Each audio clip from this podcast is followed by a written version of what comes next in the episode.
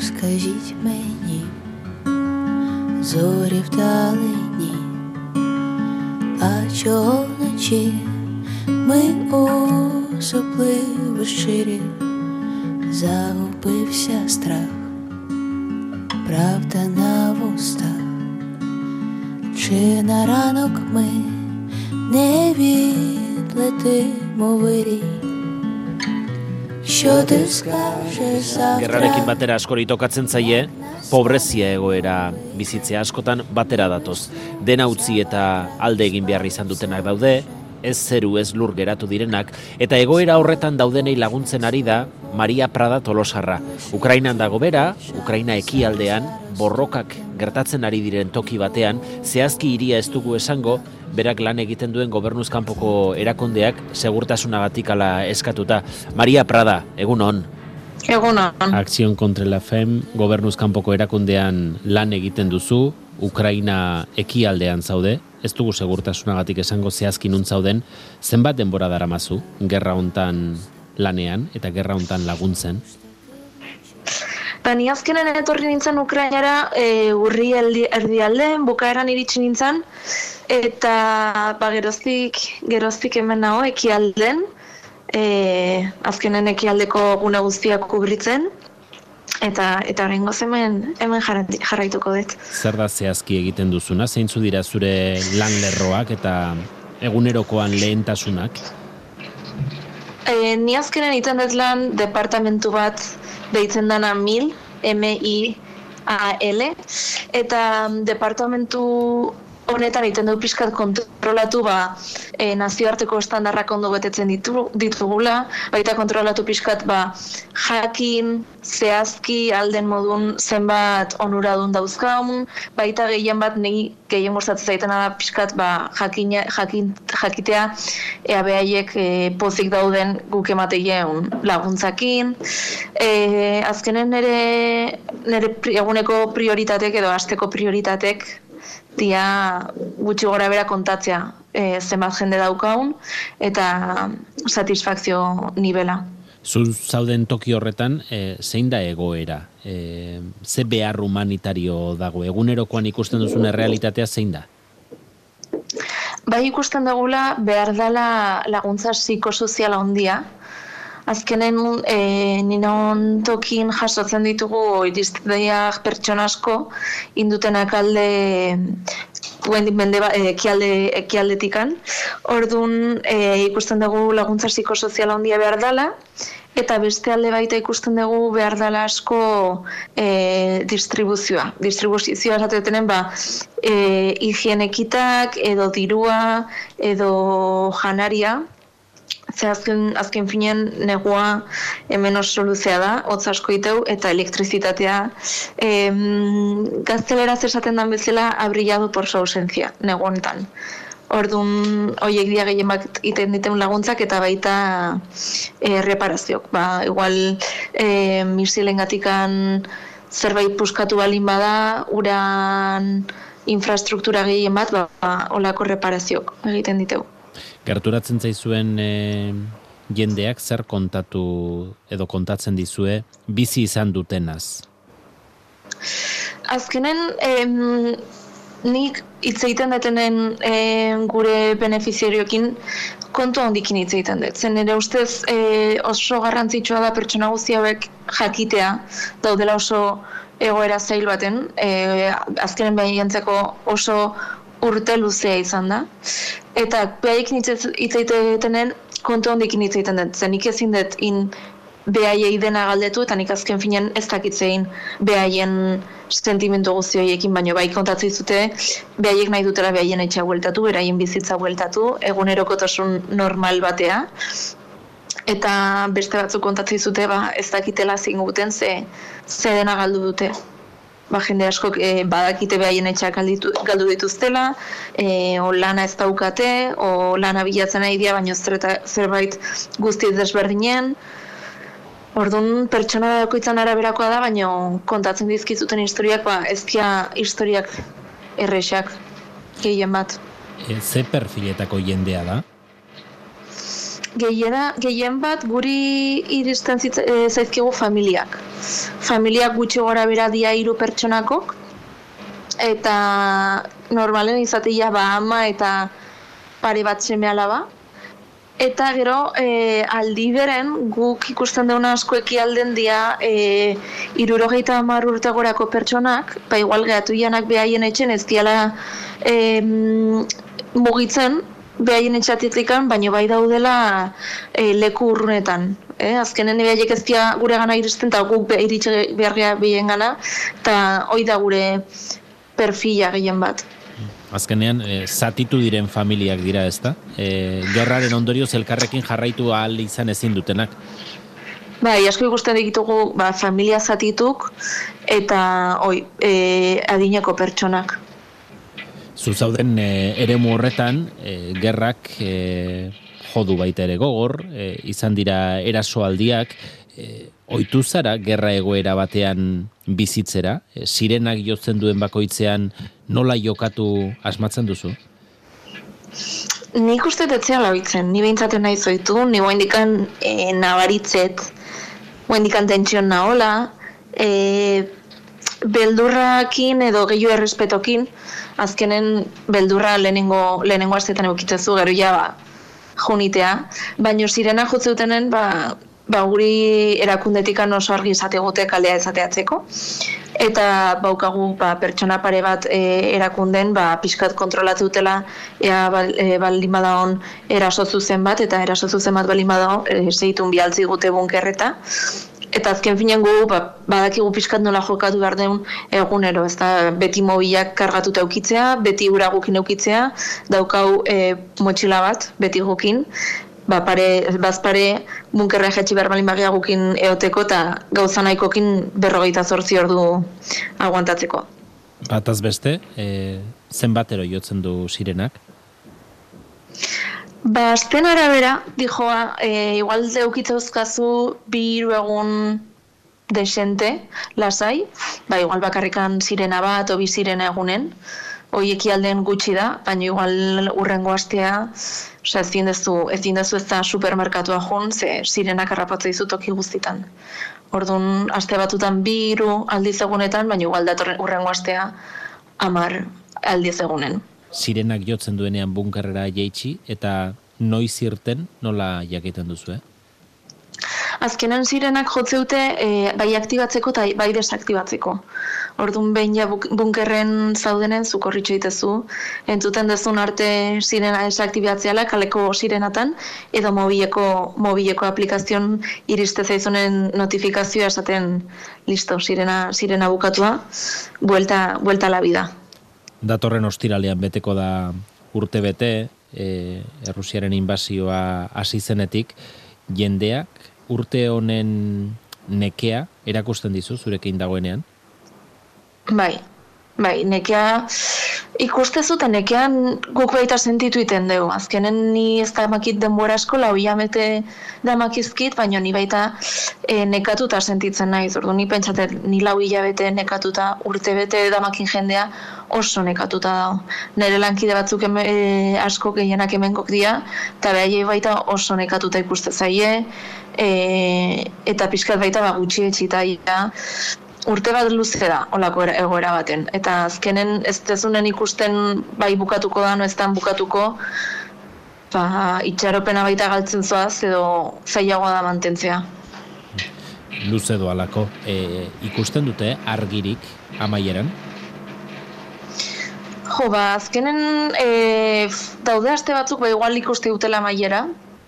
Adibidez, e, ba, notizionak daudenen, igual ikuste dute amaiera, baina igual da honen e, aste bat atake askokin, azkenen behaientzako oso zaila ikustea, argia. Eta makizkizunen bost zei egun bunkerren edo elektrizitate gabe eta minus bosteko temperaturakin oso oso zaila da, jende guztiantzako argia ikustea. Eh, badago beldurra, urte hurren naitzakian, edo aurrerago udaberrirago, Errusiak eh, eraso gogorren bat joko ote duen. Hori zuen egunerokoan presente dagoen arriskua da? Bai, bai, bai, azkenen e, aurreko astea hemen baita oso gogorra izan zen, eki alden, Orduan bakigu hemen e, edozein momentutan e, beste atake potolo bat egote aukala. Orduan gu beti aukau arriskuei eta ten, tentsio hori presentzia. Ez da Maria Zuegontzaren lehen gatazkalekua, e, lehenago ere beste batzuetan izan zara, badago errepikatzen den patroirik, edo toki bakoitza dauka bere berezitasuna? Netzako em, toki bakoitzak bere berezitasun dauka, azkenen baita asko dependitzeu bertako jendean, e, ze motatako gatazka da. Baina bai daudela gauza batzuk e, gaude gatazka guztintzako berdinak dianak. Ez azkenen, ba, sufritzen duen jendea beti berdina da, e, ondoriok beti luz, luzeako dira, ez dira urte bateako, bi urteako gatazkak irauten denborako, baizik eta amar, amar urte, ama urteko ondoriok dira. Eta, eta hoi azkenen gatazka guztik komunean daukate. Maria Prada, ba, eskerrik asko gaur, gure deiari erantzuteagatik eta alik eta ondoen eramaten asma dezazuela. Zuei, eskerrik asko.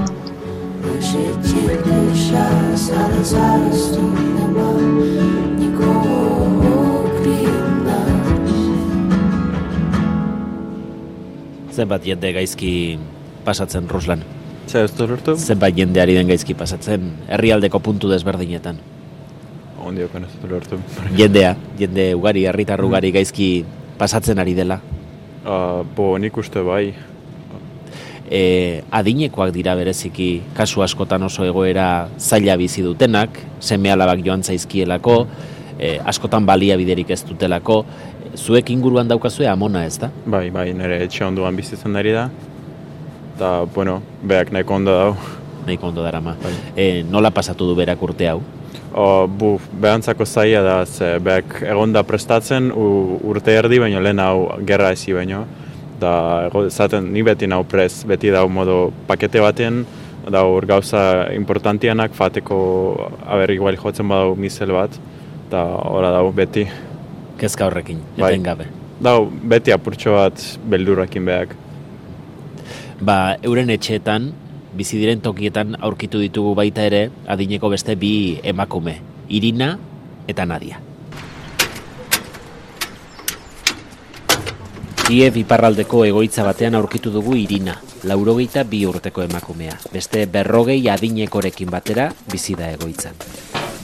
I live here alone.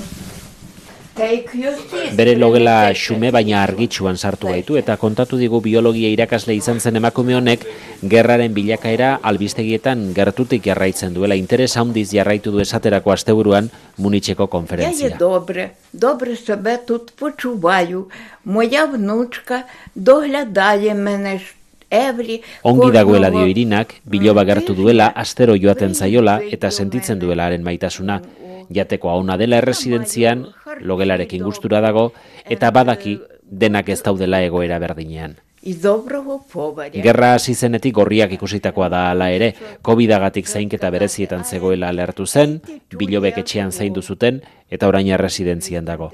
Eta inguruan ditu bere antzera une oso gogorrak bizi izan dituzten Kiebi barraldeko lau solairuko erresidentzia hau ustu egin behar izan baitzuten. Ia takih kutri evakuiovani, і знову повернулися після війни сюди в профілакторій. Ebakuatu egin behar izan zuten, Errusiako tankeek inguru hartu zutenean. Batzuk itzuli dira, erresidentziara, baina beste batzuk ez diote eutxi. Е, мозок, ой, Irinaren bilobak lesik argi du asko direla bere amonarena bezain egoera ona ez dutenak. Speaking about elderly people all over Ukraine, lots of people live in the just un- inhuman conditions here.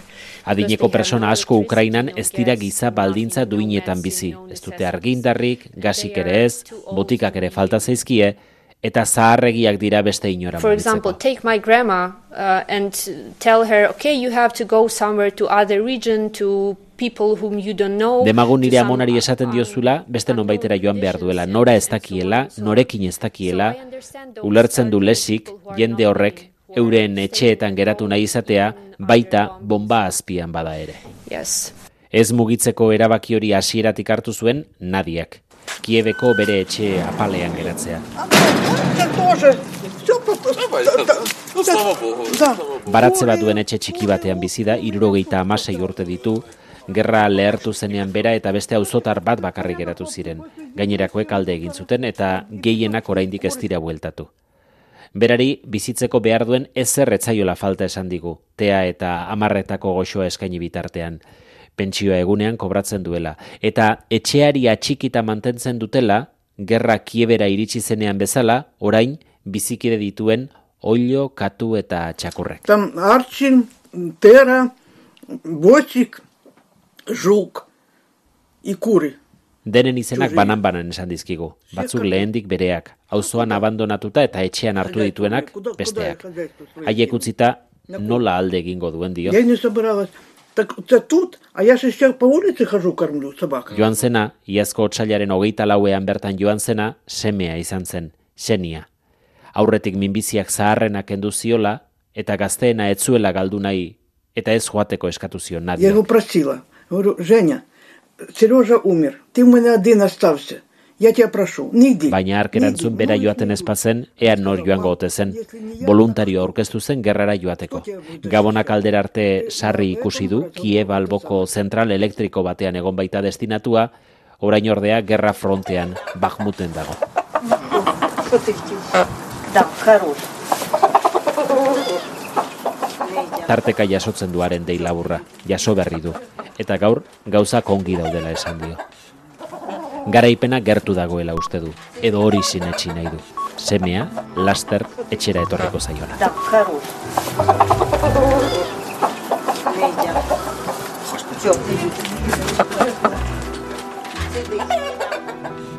Laster semea etxean, espero du nadiak ba. Goizeko bederatzietara iritsi gara.